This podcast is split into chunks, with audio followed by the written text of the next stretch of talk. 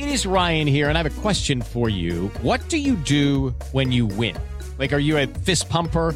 A woohooer, a hand clapper, a high fiver. I kind of like the high five, but if you want to hone in on those winning moves, check out Chumba Casino. At ChumbaCasino.com, choose from hundreds of social casino style games for your chance to redeem serious cash prizes. There are new game releases weekly, plus free daily bonuses. So don't wait. Start having the most fun ever at ChumbaCasino.com. No purchase necessary. BGW. Void were prohibited by law. See terms and conditions. 18 plus. Siete en punto, panorama informativo 88.9, información que sirve. Yo soy Alejandro Villalbazo en el Twitter, arroba Villalbazo. 13 es viernes 18 de noviembre.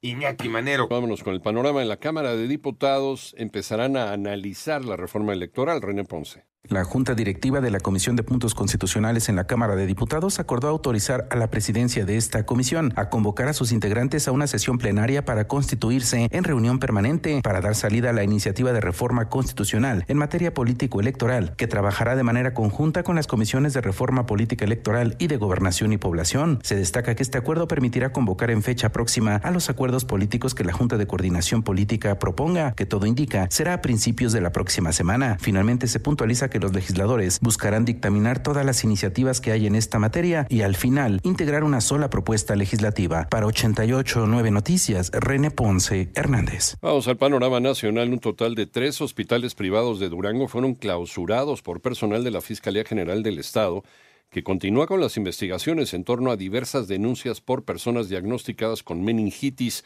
Al momento se relacionan al caso siete personas lamentablemente fallecidas. Por otro lado, el Congreso de Baja California Sur aprobó la armonización del Código Civil del Estado, con lo que ahora se permitirá la adopción homoparental.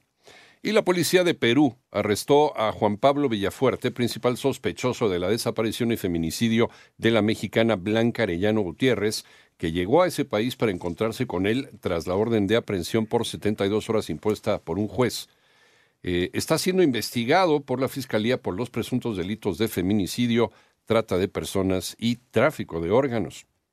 Esto es lo que han pagado las aseguradoras por la pandemia de COVID-19, uno de los eventos eh, más catastróficos en la historia de las aseguradoras en México. María Inés Camacho.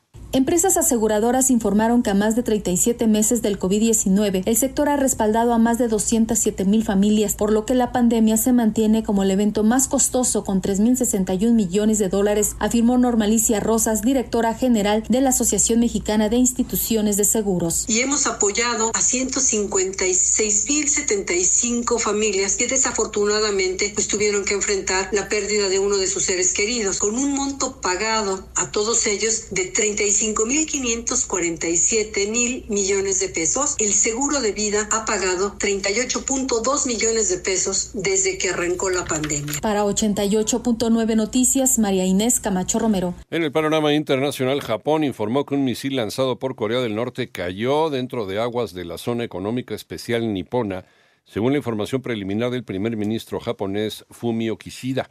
Por otra parte, un posible caso de ébola, esto es en Colchester, en Reino Unido, ha puesto en alerta a funcionarios de salud luego de que un paciente con síntomas sospechosos regresara a Gran Bretaña desde África, donde circula una cepa de este virus muy peligroso en Uganda.